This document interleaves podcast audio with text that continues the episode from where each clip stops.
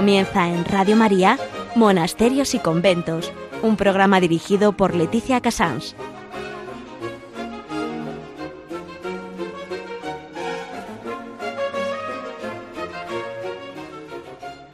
Muy buenos días, son las 11, las 10 en Canarias, estamos en Radio María y comenzamos Monasterios y Conventos. En, este día tan especial en que muchos de nosotros tenemos un poco removida la memoria, el corazón, por muchos motivos, eh, sobre todo por todos aquellos amigos y familia que no están. Eh, yo querría en este programa resaltar los muchísimos religiosos que no están entre nosotros, que yo llamaría santos anónimos, porque muchos de ellos han fallecido en sus monasterios con verdadera, eh, lo que se llama fama de santidad y les explicaré un poquito lo que es. En, en, noticia hoy vamos a hablar de otra una nueva fundación, una nueva iniciativa para ayudar a nuestros monasterios que se llama Delicias Monásticas. En historia vamos a hablar de una devoción popular, muy popular en Tenerife, pero que conocemos poco, de una de esas muchas mujeres que murió con verdaderamente eh, síntomas absolutos de santidad, eh, que se, la que llaman popularmente allí la siervita, en la laguna, en Tenerife en Hora Labora. En lugar de hablar de un fruto material, esta vez vamos a hablar de frailes ejemplares, eh, frailes que han vivido hace dos días entre nosotros y que no podemos sospechar eh, el grado de santidad que se puede llegar a alcanzar mm, entre siendo un humilde mm, franciscano en Piedras Vivas. Hoy vamos a poner un, vamos a, tener una música especial de Tomás Luis de Vitoria, que es ese gran músico español que según dicen de él, eh, sus composiciones, todo fue música sacra. Además de ser un gran sacerdote, él siempre dijo que toda su música la componía para Dios. Y creo que hoy era un día muy apropiado para, para rematar dando gloria por parte nuestra este gran, gran músico nuestro y al mismo tiempo eh, que todo lo enfocaba a Dios. Así vamos a dar paso a la agenda.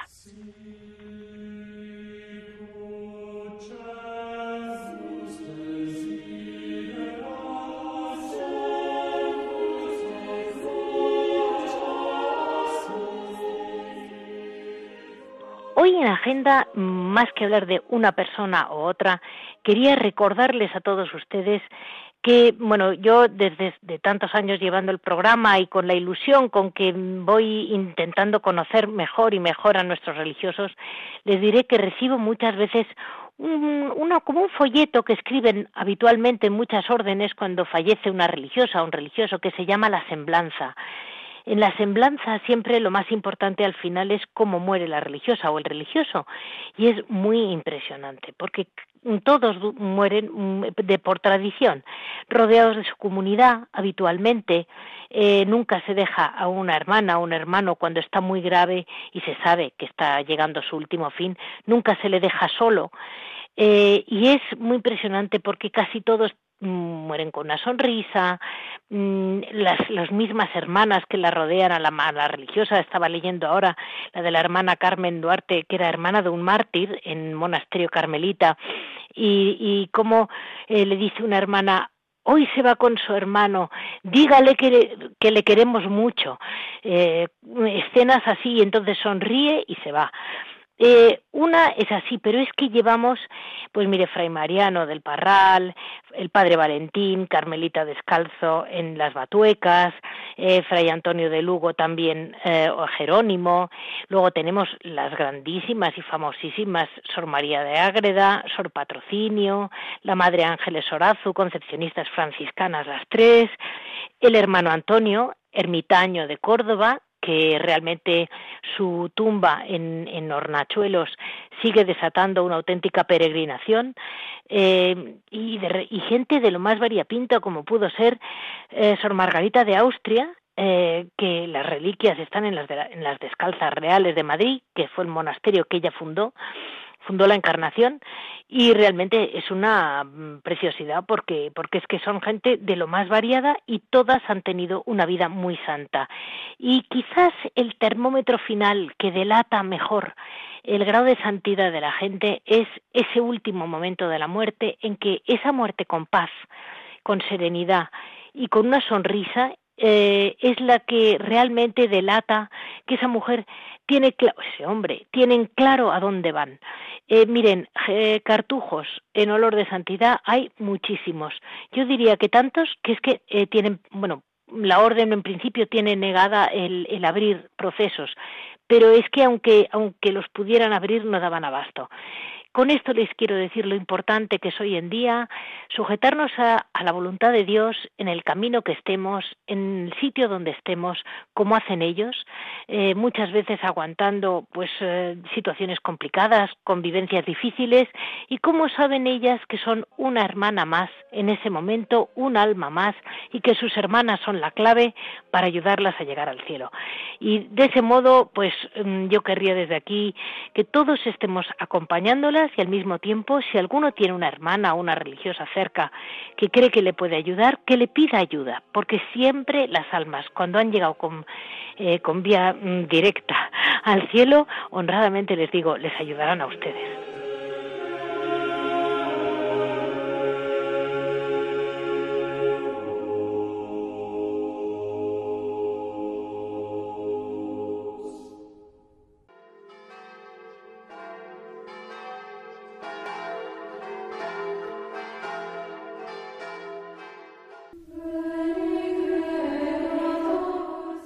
Les decía hoy, como noticia, eh, siempre abrimos la puerta con mucha ilusión a otra gran iniciativa para ayudar a nuestros monasterios que se llama Delicias Monásticas.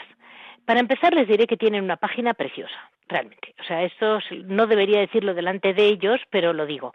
Eh, es realmente bonita, eh, tienen ustedes todo tipo de dudas que pueda este tipo de fundación que se abre. A veces me preguntan, pero llega las monjas, cosas de esas. Y aquí tienen pues todos los detalles abiertos con toda la transparencia del mundo.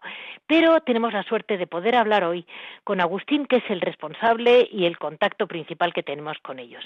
Muy buenos días, Agustín. Buenos días. Pues eh, mira, vamos a ver, mirando tu, yo voy siguiendo tu página porque me pierdo, porque hay unas fotos espectaculares. Entonces, lo que te quería preguntar, eh, comentábamos como eh, vosotros, además de vender o no, además de intentar canalizar la venta, más bien, de los religiosos de España, de todos los obradores, es, tenéis bastantes iniciativas, tenéis un par de iniciativas importantes. Bueno, mm, empecemos haciendo una pequeña corrección. Exacto. Mm, solamente, solamente colaboramos con un grupo de unas 30 instituciones, conventos y monasterios de España, de los 750, eh, 800 que, que hay. Eh, ¿Por qué? Porque intentar abarcar a todos pues no tendría sentido. Eh, y, dentro de eso pues intentamos ayudarles en lo que podamos. Y, bueno, pues el dinero es un aspecto que siempre es necesario, sobre todo en esos edificios antiguos que de muchos años, a veces centenares de años, pues que cuesta mucho mantenerlos. Y, pero de todas formas me contabas ayer, Agustín, cómo además de ya la venta, que para ellas es muy importante y esto lo comentamos, eh, vamos, tú y yo con toda la naturalidad, todo el mundo, eh, con esto de la, ausencia del corona, la gente que no pasea, que es natural por los barrios viejos de las ciudades, pues por muchos motivos muy incluyendo el legal. Y claro, la gente, eh, las, si las tiendas lo han sufrido, imaginemos lo que han sido las monjas, ¿verdad? Porque pues mucho obrador muy mal. Mm, sí, hay mucho, mucho monasterio, muchos cenobios, que son los que son, eh, eh, con, con, muy pocas ventas. Y se han caído las ventas de forma radical. De tal manera que incluso hay monasterios que todavía no han empezado a elaborar productos para Navidad, cuando otros años a estas fechas ya tienen pues pues centenares de unidades vendidas. Eh, la demanda ha caído, ha caído muchísimo. Ya de antes su situación económica era justa, cierto que estas comunidades gastan en ellas muy poquito, se conforman, el sentido de, humildad y de pobreza llevan a extremos sorprendentes. Lo ve uno cuando entra eh, dentro de lo que es clausura y ve sus aposentos y se da cuenta de la sencillez de vida que llevan. Pues a pesar de ello, ahora están peor. Sí, sí. Ahora yo he visto alguna comunidad que me han comunicado que están con verdadera, eh, pues eso, angustia. Pero una angustia que es una pena porque les devora lo que ellas no quieren que les devore, pero es que, eh, como decías muy bien, es que al final necesitan el dinero. Y comentabas una, una, una visión nueva que me parece una idea muy buena, que es cómo llegar a la compra de las familias. Eh, sí, vamos a ver. Eh, años anteriores, llevamos cinco años con el proyecto. Eh, hasta ahora estábamos haciendo promociones, exposiciones y venta directamente a, en las parroquias de, de, Madrid, que es donde, donde resido, y donde hay pues una, una cantidad de parroquias suficientes para cubrir el año de promociones. En este año 2020 eso no es posible. A partir de marzo dejó de ser posible. Y entonces nos hemos, eh, bueno, hemos potenciado. Lo que ya antes existía, que eran redes sociales, a través de Internet, y además, pues, a través de WhatsApp y de, otros medios, para llegar, pues, a, personas de bueno, de buen corazón, que les guste cosas buenas y que entiendan que hay que cuidar ese fondo espiritual que son los monasterios Digo fondo espiritual porque es el, verdadero fondo espiritual de la iglesia, iglesia con mayúscula, iglesia universal. Eh, ahí está. Ellos oran y su oración mantiene a la iglesia con mayúscula. Es decir, no a la casa, sino al pueblo de Dios. Entonces, lo que estamos intentando es, es que a través de, bueno, pues esta pequeña iniciativa, porque es pequeña, en nuestra pequeña capacidad, pues llevar trocitos de monasterio en forma de, pastas o de vinos o de quesos a las familias que se dejen, que se dejen eh, penetrar por esta espiritualidad y a partir de ahí que sea el Señor, el Espíritu del Señor el que actúe en ellos. Es que, es que qué importante sería que las familias españolas, que hay familias estupendas, conocieran la clausura que tienen cerca o la que no tienen tan cerca, pero por ejemplo está cerca de donde ellos veranean, o un sitio al que tienen afecto, porque realmente estaba viendo ahora vuestra página con distintos productos de monasterios muy variados y tienes desde norte de Castilla a Marchena a una vuelta, una vuelta por toda España, por toda España por toda España. Y al final lo que tenemos que conseguir es que la gente, de alguna manera, si es posible, pues en lugar de comprar a un gran súper, que está muy bien, ojalá este año, como un favor especial, las dulces especiales típicos de Navidad, que esperemos que no los dejemos de comprar, se los pidan a las monjas. Bueno, los eh, dulces de Navidad, pero Navidad es un mes al año y normalmente los monjes y las monjas intentan comer los 12 meses del año. Es decir, que nos centramos en la verdad y nos olvidamos de los otros 11 meses. ¿eh? Entonces, la necesidad no es solo en Navidad. Cierto que es un gran alivio porque, porque se podría posiblemente conseguir unos dineros importantes, pero que no cubren todo el año ni con mucho mucho. Entonces, claro, no nos olvidemos que, que, que, ellas, como nosotros, intentan comer todos los días. ¿eh? Claro. Y, luego hay una has mencionado, perdóname, has mencionado un detalle importante, el desconocimiento. Sí. Eh, hay, hay familias, yo diría que hay un sector de la población eh, cristiano, practicante, católico, que conoce los monasterios y visita una serie de monasterios, pero desconoce la inmensa riqueza y variedad de espiritualidad que hay en las diferentes órdenes y congregaciones religiosas, que son muchísimas en España. Eso es un gran desconocido. Eso es algo también que nosotros queremos, y lo que podamos, ayudar y potenciar. Y hay otra cosa muy bonita que tiene vuestra página, y es que a mí muchas veces oyentes me escriben diciéndome cómo puedo ayudar, porque hay veces que la gente sí sí querría dar pues eh, yo no digo qué cantidad puede ser mínima o máxima pero una ayuda o qué necesidad hay. Y tenéis una, un apartado que se llama necesidades urgentes en que en que puedes poner ¿no? tus datos o los datos de, de modo que, que vosotros les decís pues mira falta tal cosa o cómo funciona. Mm, es como para ayudar a un monasterio de alguna manera son necesidades urgentes que monasterios distintos os hacen a vosotros os dan a conocer y de alguna manera vosotros decís pues pues mira si me compráis tal vamos a ayudar a tal monasterio sí vamos a ver eh, mm, yo creé esa sección pensando que allí habría una serie de datos de comunidades que necesitaban económicamente apoyo. Sí. La, la verdad es que eh, no se dan a conocer. Pasan necesidades y no se dan a conocer. Por eso está vacía esa sección. No sé si hay una o dos notas de, principio y no he conseguido más. ¿eh? Bien, esa es la realidad de esa sección. Pero ¿cómo ayudarles? Pues eh, no es necesario hacer un donativo, que perfecto y muy bien. Es sencillamente comprando productos. Porque son productos de muy, de muy alta calidad y en ese precio que se paga, que es un poquito más que esos supermercados que hay por ahí, pero de una calidad infinitamente superior, ahí está la ayuda. Entonces, solamente haciendo consumo de los productos ya supone una ayuda para los monasterios. En mi caso, la propuesta y la idea que se llevan a cabo, los monasterios consiguen económicamente dos ayudas. Una, por los pedidos que yo les hago y que pago, y después de los beneficios que obtengo en su venta, Sí.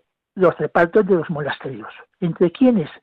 Entre los que yo conozco, interpreto y creo que pueden tener más necesidades por las conversaciones que a veces ya son un poquito personales, un poco de confianza que, que con monjes y monjas pues se tienen. A través de eso se vislumbra unas ciertas necesidades, lo distribuyo entre ellos. Y es difícil sacarles la, la, necesidad, ¿eh? Muy difícil. Muy, muy difícil, muy difícil, muy difícil. ¿eh? Porque a mí me preguntan, ¿y cómo les puedo? Y digo, mire, mm, usted les compra unas yemas y ya está, déjelo. Y, ya está, claro, sí, sí, sí, es, así. Y hay una cosa que yo también quiero que todo el mundo sepa y les recordarles, ahora que empiezo yo mi propia campaña de, de hablar con distintos obradores, a partir de ahora los, los programas lo intento hacer siempre así, que sepan todas que hay muchas cocinas distintas, que hay obradores muy tradicionales en que te venden las yemas de Santa Teresa, por poner un nombre, un clásico, nuestras perrunillas y ese tipo de producto español antiguo que ahí está. Y luego hay, hay monjas que hacen unos bombones y unas trufas y una cocina muy moderna. Por ejemplo, yo no voy a decir nombres porque no quiero mencionar un monasterio frente a otro, pero hay monasterios que realmente hoy en día trabajan con chocolate de muy buena calidad y muy buenos productos.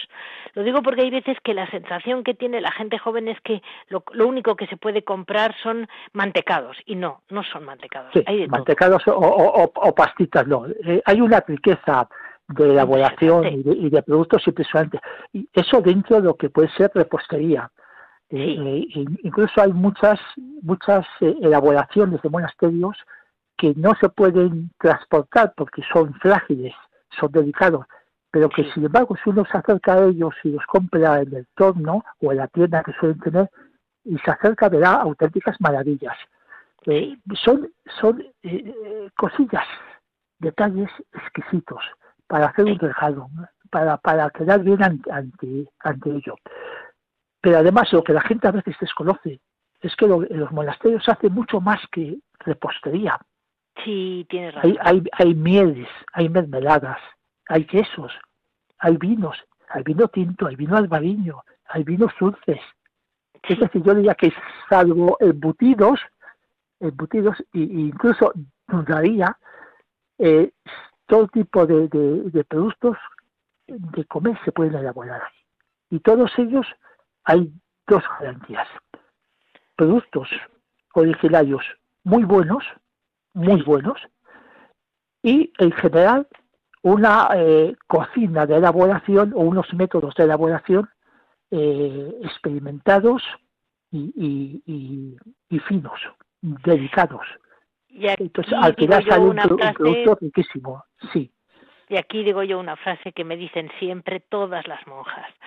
Piensen todos que estos monasterios se han hecho para Dios y rezando, por ustedes y por todos los que se los van a comer, con una paz y una serenidad que es eh, poco común y además sin angustias y sin, y sin chantajes ni, ningún mal sentimiento, vamos a llamarlo así. Más todavía, sin ninguna prioridad.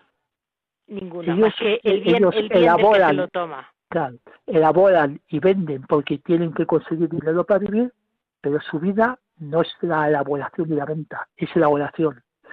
Tal es así que yo a los clientes les tengo que decir, mire usted, mis proveedores no son empresas, son monasterios y van a su ritmo, a ritmo, ritmo de elaboración y su centro es el sagrario y no hay otro centro y lo otro es totalmente marginal.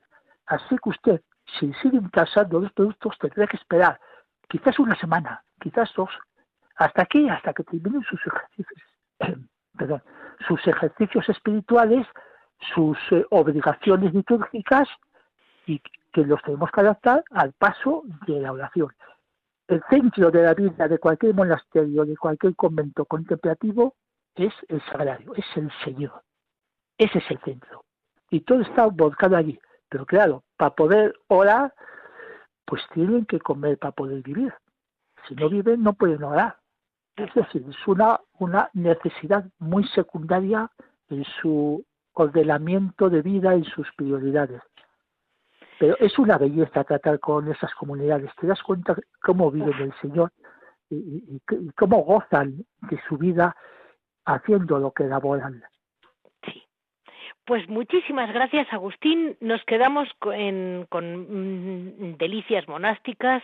Me vas a repetir el correo para que nuestros oyentes lo tengan, para que os puedan escribir. Delicias monásticas arroba, arroba, no, perdón, eh, lo repito, abulet, abulet, arroba, deliciasmonásticas.com o más sencillo, 629-220093, que es mi teléfono.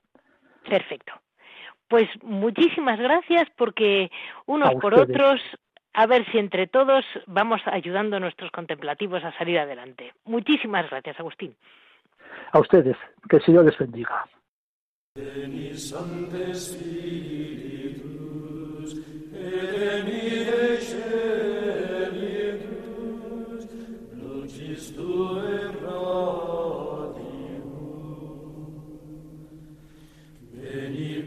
En este apartado de historia, dentro de que todo el programa está dedicado a los muchos santos y santas que podríamos llamar anónimos, religiosos, religiosas que han muerto en los claustros de nuestros monasterios.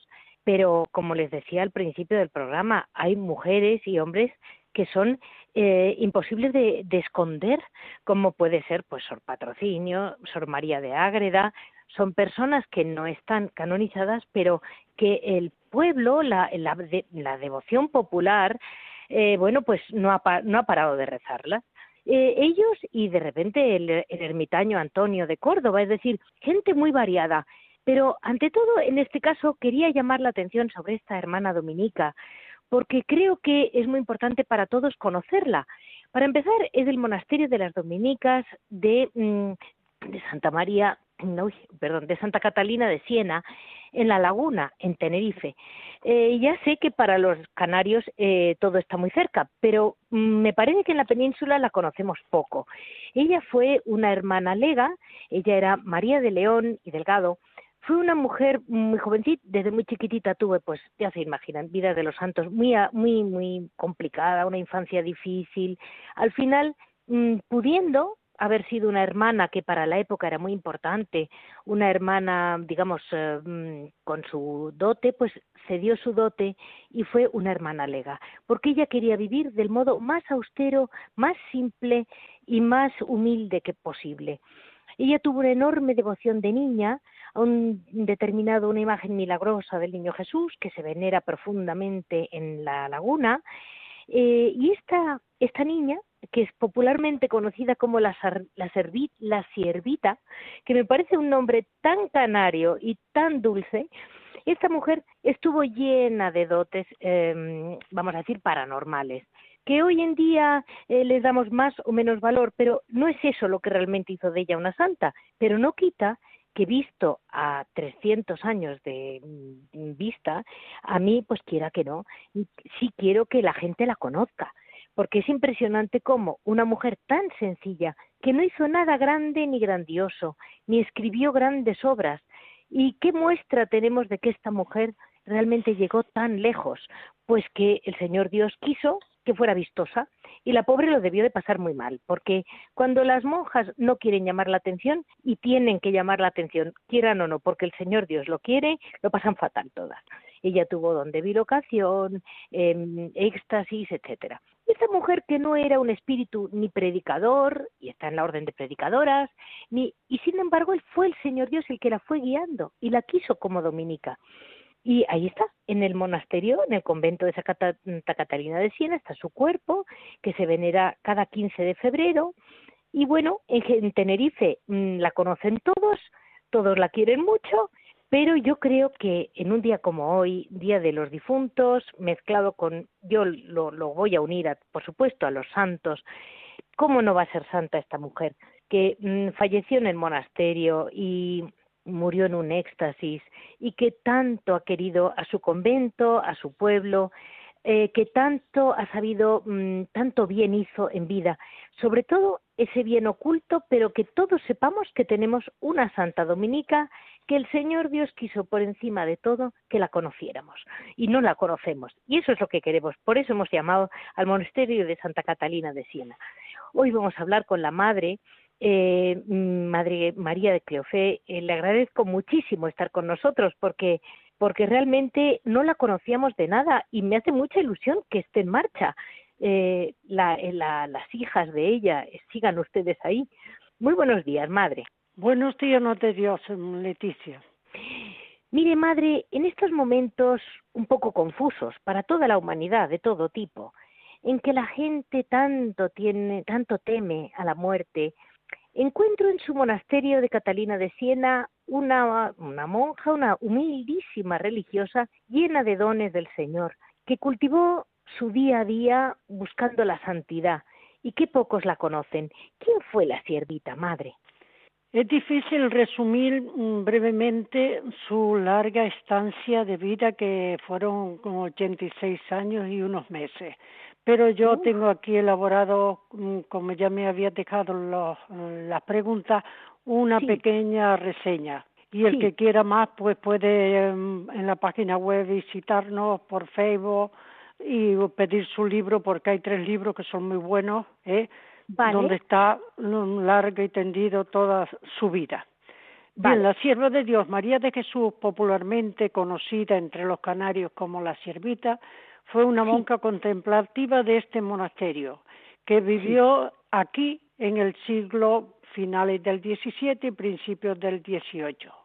Entró aquí el 22 de mayo de 1668 con fama de santidad. Ojo, vivió con la misma fama y murió con más fama si se puede.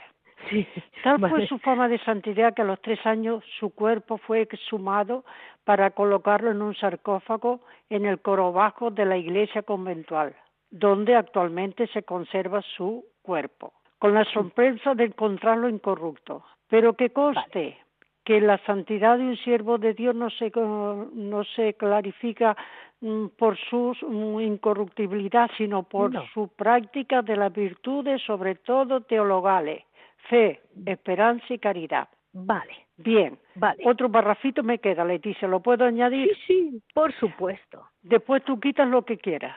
La fama de santidad de la sierva, que se inicia públicamente el mismo día de su fallecimiento y jamás se ha oscurecido, ha ido creciendo con el paso del tiempo y lejos de debilitarse hoy es un hecho evidente, como lo atestigua la multitud de los devotos que visitan su sarcófago a lo largo del año y de un modo especial el día del aniversario de su tránsito de este mundo a la casa del Padre, que se descubre la parte de madera del sarcófago para contemplar su cuerpo. Miles de personas pasan ese día, el 15 de febrero, por delante de ella, agradeciendo favores y pidiendo su intercesión. El proceso de beatificación, gracias a Dios, que ha durado mucho tiempo, mm, aún sigue adelante y está a punto de terminarse, si Dios quiere. Se está terminando la posición para luego terminar el proceso en la Santa Sede, que ya Dios dirá cuándo y cómo. Y, mm, madre, en este momento, mm, perdone que le haga una pregunta más. ¿Usted de algún modo, como priora, como, como que, que entró en esa comunidad y que esa es su casa, ese es su hogar, entre ustedes está como viva, ella? Por supuesto, porque para nosotros que tenemos fe, mm, los muertos es un cambio de vida, pero ella está viva porque vive en Dios, intercede por su comunidad, por todo el mundo, por supuesto, pero mucho más por nosotras. Claro, es que eso es muy importante, la sensación, ¿no?, de que está con ella. Sí, es impresionante. Además, la cantidad de personas que se acercan a nuestro locutorio, al teléfono, y dando su testimonio de la siervita es, es admirable, ¿eh? es admirable. Es impresionante el poder de cada alma como sepa responder a la voluntad del Señor, ¿verdad? Sí, sí. Ella recibió grandes dones espirituales, extraordinarios y tal, pero quizás el mayor fue su, su oculta humildad o su intento por la humildad en vida, ¿verdad, madre?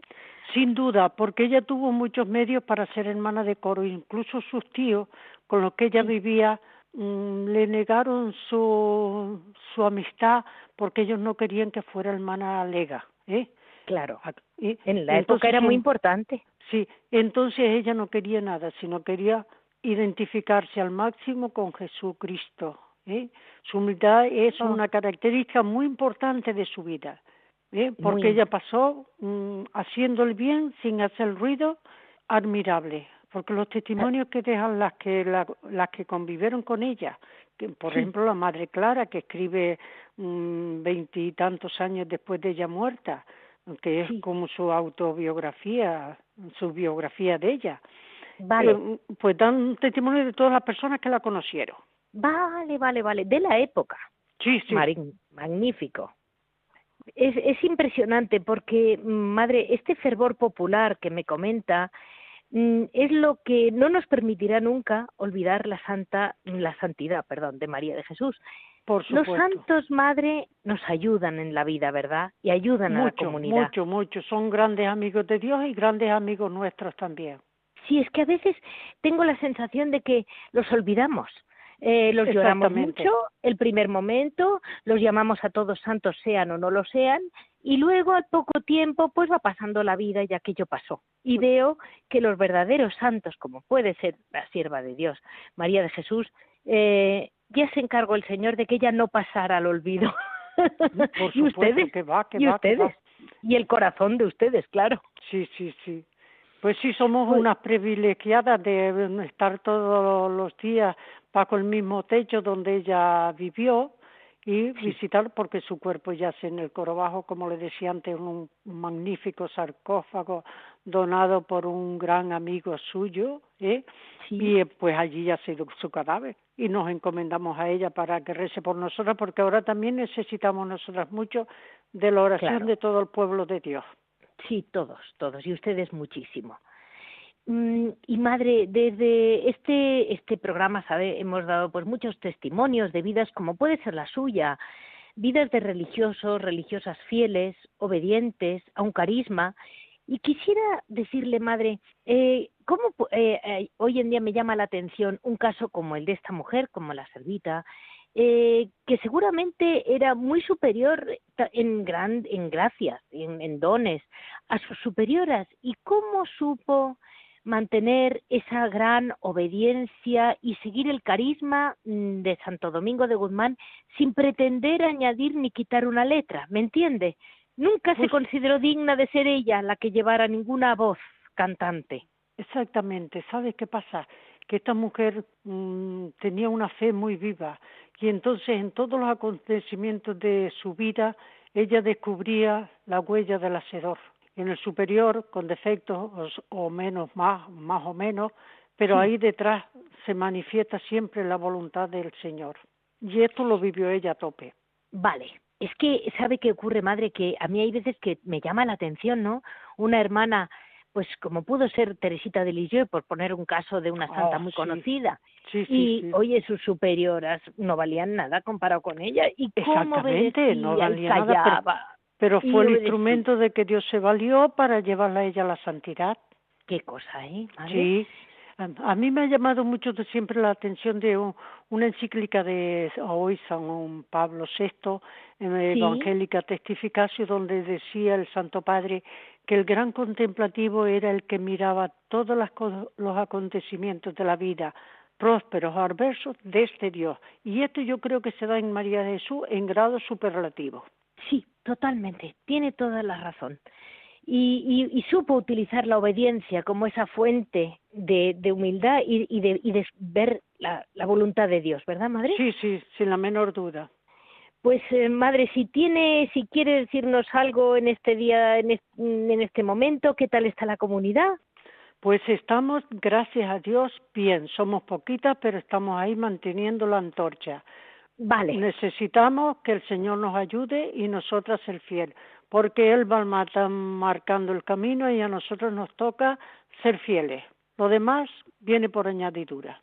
Que recéis por gracias. nosotras, para que el Señor bendiga esta santa comunidad donde se encuentran los restos mortales de la siervita de Dios, que algún día, si Dios quiere, la veremos en los altares. Desde luego. Y ese día la llamaremos, madre, no se preocupe. Gracias, gracias. Muchísimas gracias, muchísimas gracias por estar con nosotros, porque es para nosotros un tesoro descubrir en rincones, para nosotros rincones de toda España, eh, golpes de santidad, almas Pues grandes. bendito sea Dios. Sí, sí, sí, sí.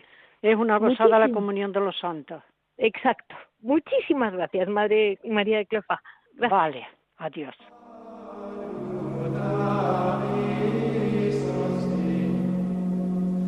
Siguiendo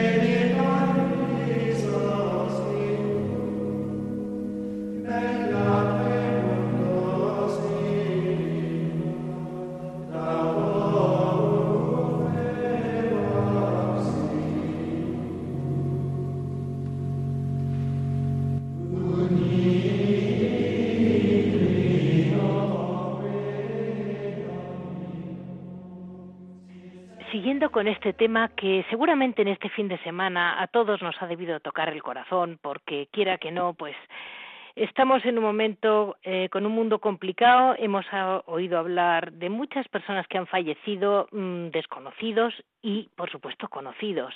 Con lo cual es un año en que este fin de semana nos toca especialmente el corazón. Como les he dicho, mm, lo maravilloso de este programa es que la cantidad de almas que han llegado muy lejos dentro de los monasterios, eh, aunque no tengan eh, más fama que la de sus hermanos que les han tratado. Vamos a hablar con la sencillez con que hablan los franciscanos, con el hermano Roque, que también ha conocido la vida franciscana en distintos monasterios y ha conocido almas realmente muy ejemplares, unas más, unas menos, y la historia de los franciscanos, como la conoce él. Muy buenos días, hermano Roque. Buenos días, Leticia. Buenos días. Muchas gracias por estar con nosotros porque yo creo que este fin de semana revuelve el corazón a media España. Así es, Por- así es. Es Yo hablo de, estoy aquí eh, desde San Antonio, desde San Antonio del Retiro. Sí, Aquí es una parroquia que tenemos aquí en Madrid junto sí, al Retiro. Está dedicada a San Antonio y desde aquí, desde aquí os hablo. perfecto. Y hermano Roque, dígame, usted me comentaba de algún hermano suyo, no digo, no digo todos, algún alma suelta que usted ha conocido de quien realmente podría decir es un santo. Pues sí, he conocido a bastantes. No podemos extendernos con todos, pero podemos hablar sobre todo de dos, creo yo. Sí, de dos. En primer lugar, pues podemos recordar a Fray Jesús de la Cruz, sí, un franciscano que, que bueno, que todos los que le han conocido, pues lo recuerdan como verdaderamente un alma, un alma de Dios y un hombre espiritual, contemplativo y de mucha caridad. Hizo mucho el bien, sobre todo a los pobres. Y, y dígame, ¿en qué distinguiría usted? Porque en el fondo todos viven como pueden la caridad, ¿no? Son, son las grandes virtudes que todos intentan cultivar. ¿Qué tenía el Fray Jesús? Pues Fray Jesús había, había sufrido mucho en su niñez porque él nació nació en Argentina, sus padres marcharon marcharon a Argentina buscando un mejor porvenir y a los dos años ya se quedó huérfano de padre y madre. Pues bueno, tenía dos hermanos más, fueron repartidos y sufrió, sufrió en su niñez y después ya con 20 años entró en los franciscanos, ingresó en la orden franciscana y fue empezó en Arenas de San Pedro en, y allí pues Arenas de San Pedro que es un santuario donde está enterrado San Pedro de Alcántara pues mm, fragó toda su forma de ser religiosa fue muy importante ese primer momento y que fuera allí en Arenas de San Pedro Castilla y, eh, toda su vida Fray esos, esos monasterios perdóneme, esos monasterios aislados que tienen en Castilla, en Extremadura, yo creo que es donde se fraguan muchas de sus almas importantes, ¿eh? Tengo la impresión. Sí, sí, Pero no sé, Arena, por, por ser el sepulcro de San Pedro y San Pedro ser un franciscano tan tan importante tan pues eh, a él eh, él siempre durante toda su vida religiosa quiso imitar a San Pedro de Alcántara. Ya comentaremos algunos, más adelante comentaremos algunos detalles de esa imitación de San Pedro. después, después Fray, Fray Jesús, al terminar el noviciado y todo eso, pues fue, fue destinado a, a Pastrana, que era, que era el seminario. Mm, y allí, y allí, allí trabajó Fray, Fray Jesús, pues de fontanero, de albañil, de zapatero del seminario, y, y dicen, dis cuenta que que entraban más de 100 zapatos de los jóvenes. Pues con el, con el fútbol y los juegos se rompían mucho. Y los jóvenes decían, Fray Jesús hace milagros y los ángeles le ayudan. Realmente, qué, qué almas, qué almas se dan, ¿eh? qué privilegio estar ahí, hermano Roque. Qué privilegio. Yo, yo le conocí, yo le conocí después a Fray Jesús, pero me cuentan que los que le conocieron en ese momento que, que, que todo ese trabajo de zapatería, de fontanería, que no le impedía ir a visitar a familias pobres y llevarle comida y, y la arreglaba pues en las casas de, perfecto. Y dice, enseguida se corrió la voz y le crecieron las necesidades por todas partes. A todos acogía y les ayudaba como podía. La gente enseguida le consideró un santo religioso. Es curioso cómo la gente enseguida lo percibe, por lo que voy viendo la gente que tenemos alrededor capta todo enseguida, enseguida. Sabe lo que es verdad, lo que no es verdad, y enseguida. Es, es llamativo porque porque enseguida la, la fama de santidad se da desde niños en algunos, como puede ser desde muy joven este eh, mm, Fray Jesús, y, y la gente lo capta al vuelo. Sí, sí, sí, sí. Fray Jesús en su estampa su estampa era, de, era alto, era delgado y parecía San Pedro de Alcántara, verdaderamente era casi, casi un retrato de San Pedro de Alcántara. Ya eso, en principio, pues ya te, te llamaba, enseguida te llamaba la atención al verle. Es, Sí, después de, después de estar en Pastrana, Fray Jesús fue destinado aquí, al convento de donde hablamos ahora, San Antonio del Retiro, y aquí pues enseguida él, Fray Jesús, tengo que decir que era hermano no sacerdote, era hermano laico. Sí. Y bueno, pues, pues siempre en los trabajos de la casa, en lo, enseguida en los trabajos pues que la comunidad le, le, le pedía, y pero a pesar de, de tanto trabajo, siempre, siempre siguió realizando su apostolado con los pobres. Dicen que aquí en Madrid, pues visitaba las barriadas pobres y las chabolas que entonces abundaban todavía mucho más sí, y, que todavía queda todavía quedan fieles que, que recuerdan toda esa caridad que él tuvo. Qué cosa. Y luego me comentaba usted de un fray Juan. Sí. Con quien usted tengo, tuvo mucho trato. Tengo que, que decir que hace poco tiempo, el día 31 de agosto, aquí en este convento, inesperadamente de un infarto, murió fray Juan Lucas, Lucas Domínguez, eh, franciscano que había nacido en Extremadura y que en su carácter y en su forma pues tenía la, la nobleza de, de mi tierra que, que es Extremadura. Era de un pueblo muy bonito del Valle del Jerte que se llamaba Tornavacas. Yo le conocía le conocía a Fray Juan porque me, me dedicaron los superiores a la enfermería a cuidar a los enfermos y le conocí en Guadalajara hace cinco años. Y tengo que decir que en los cinco años que, he convivido con Fray Juan, nunca, nunca he visto, puedo decir que haya visto en él nada, nada malo. Todo en él fue, todo fue bueno. Y hermano Roque, usted que sabe tanta historia y sabe muy bien de, de las vidas, de las vidas cuando se van purificando. Por ejemplo, Fray Juan, ¿cómo llevó la enfermedad? ¿Usted que ha sido enfermero? Fray, Fray, Juan era paciente, Fray Juan no se quejaba nunca, Fray Juan era una persona obediente, nunca, nunca, nunca desobedeció nada, él todo lo aceptaba con una, con una paz. Yo tengo que decir que ha sido el fraile que, del que más he aprendido en mis 40 años de vida religiosa. Fíjese. Y destacaba, destacaba en él, y de ahí venía todas sus otras virtudes, que eran muchísimas, la humildad, que yo creo, yo creo que Fray Juan vivió en grado heroico. Realmente cuando las virtudes se viven en grado heroico, ustedes lo notan. Sí, sí. ¿Cuánta gente de la parroquia, pues que hablamos, pues su muerte ha sido reciente, como he dicho, el día 31 de agosto, cuánta gente de la parroquia cuando le recordamos, pues me dice, no hace mucho, hace dos o tres días, una señora que se llama Tatiana, que pertenece a un grupo de la parroquia, me decía, recurro a la intercesión de Fray Juan en muchos momentos, y cuánta paz, cuánta paz me produce el hablar con él y el pedirle su ayuda y su intercesión, y, todo, así, y, y continuamente la gente me dice, he recurrido a Fray Juan, he pedido a Fray Juan, la gente, lo que decíamos antes, enseguida supo ver, la gente, muchas, otras no, porque casi siempre vamos buscando lo que relumbra y lo que llama la atención. Y Fray Juan era una persona tan humilde que nunca quiso destacar en nada y pasaba, el, pasaba de, quería pasar desapercibido. Pero la gente enseguida vio cómo era Fray Juan y muchas me dicen que recurren a él y a su intercesión. Y dígame, hermano Roque, cuando, mm, cuando eh, eh, a mí me, me, creo que en estos últimos años en la Iglesia ha disminuido mucho esa confianza y esa oración a nuestros santos, incluso aunque no ya digo los grandísimos santos, pero a, gente, pues eso, el difunto que, que a, que a quien usted ha conocido, por ejemplo, que hoy por hoy no es ningún santo canonizado, pero que es que usted sabe que ha vivido en, de un modo heroico la, la virtud de la humildad, por ejemplo, u otras virtudes. Y esa falta de apoyo en nuestros santos, veo yo.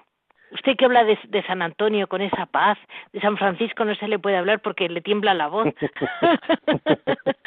pues no sé, yo, yo puedo decir que aquí en esta parroquia nuestra mm, estamos rodeados de gente muy orante. Sí. La verdad tengo que decirte, Leticia, que aquí en esta parroquia de San Antonio es una parroquia ejemplar en la vida de oración y de piedad. A mí me enseñan, me, enseña, me enseñan muchísimo. Es gente que se queda en el sagrario, que viene mucha gente, pues ya sabes cómo es San Antonio y lo que atrae San Antonio, viene mucha gente a rezar a Francisco. Y yo aquí en, en Madrid, en San Antonio de Retiro, tengo que decir que es una parroquia ejemplar en ese aspecto. Y en otros muchos, pero en ese del que estamos hablando, lo es. Pero usted realmente siempre está contento donde esté, le soy, porque yo le he hablado desde la Rábida, luego le ha tocado Guadalajara, ahora le ha tocado Madrid, son sitios distintos. Usted en la Rábida se sabía toda la historia de aquellos barcos que salieron a América, como, como si los hubiera visto. Y, y ahora vive con la, misma pasión a sus hermanos. Sí, sí, sí. Y bueno, pues eso, decirte, mira, quería comentarte algo muy bonito de, de Fray Jesús, del primero que hablamos, que me parece que, Fray Jesús, un, una de sus mm, de, de, algo que le caracterizaba era que era muy devoto de la Virgen, como que todos los franciscanos, pero él dicen que, que los frailes le pedían que hablara de, de la Virgen y siempre terminaba llorando y, también los frailes. Y, y dicen que como Arenas de San Pedro, donde él vivió, donde murió, donde está enterrado, mm, mucho, pasaban muchos obispos, pues casi todos, don Marcelo González Martín, tan querido y tan recordado cardenal de arzobispo de Toledo, que yo lo conocí mucho porque iba mucho a Guadalupe, dice, dice conoció a Fray Jesús y simpatizó con él, le, le pedía que paseara por la huerta con él para charlas de espiritualidad. Y cuando hablaban de la Virgen, don Marcelo se paraba para respirar profundo y para no llorar como él. Después, don Marcelo decía siempre a la comunidad, cuidad de este religioso, que es un santo de pies a cabeza. Uf, para que solo diga Marcelo. Esas son palabras muy serias. Pues no sabe cómo le agradezco porque esto es como la, la voz viva, ¿no? De, de, de, quien ha vivido con un con gente que ha llegado muy lejos y de algún modo en todos los tiempos el Señor está ahí y es cuestión de, de seguir el Evangelio. No, tampoco creo que sea mucho mucho más, pero hay que seguirlo. Es que, que Fray Jesús de la Cruz y Fray Juan Lucas Domínguez eh, intercedan por nosotros y nos ayuden a, ser como ellos. Desde luego, desde luego. Y, pues Leticia, quería, quería, Leticia, quería decir solo esto. Mira, si alguien tiene interés por la vida de Fray Jesús, de él que hace ya unos años que murió, hay escrito tres libros. Sí. Se llama Vivir con pasión, Hombre apasionado de Dios y de la Virgen, Fray Jesús de la Cruz, la vida oculta de un místico y discípulo de la verdad, datos y testimonios sobre Fray Jesús. ¿El primero se llama Vivir con Pasión? Sí. Vivir el, el segundo se llama? Fray Jesús de la Cruz, la vida oculta de un místico. Vale. Y el tercero, discípulo de la verdad. Perfecta.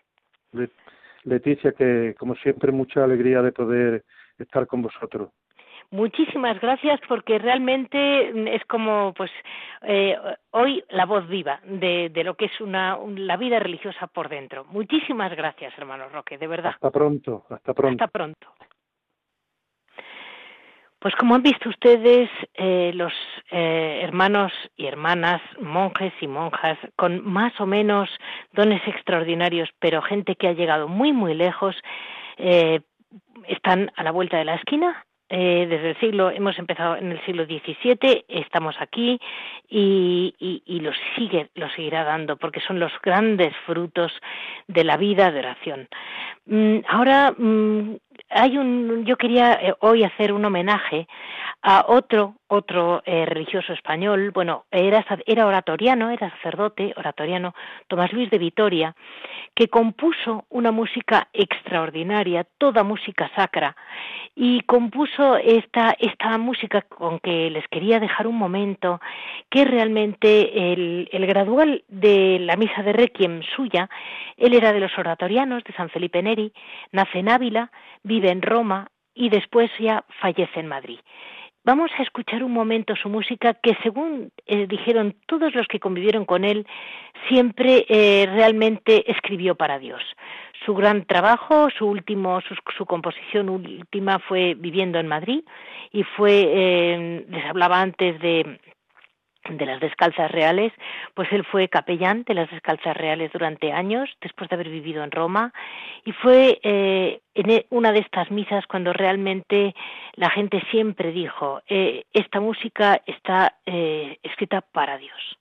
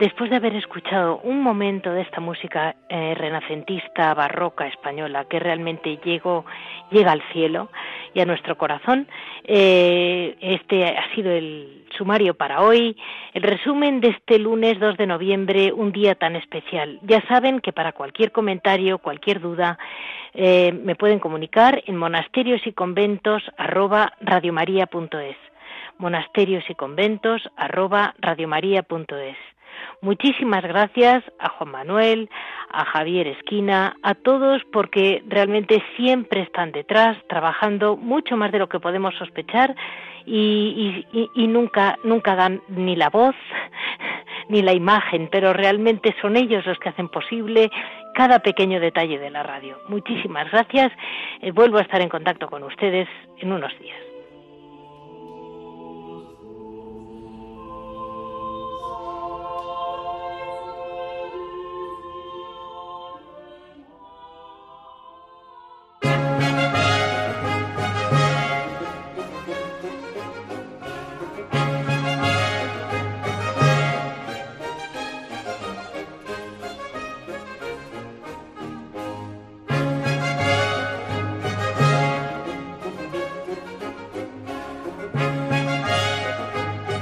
Han escuchado Monasterios y Conventos, un programa dirigido por Leticia Casans.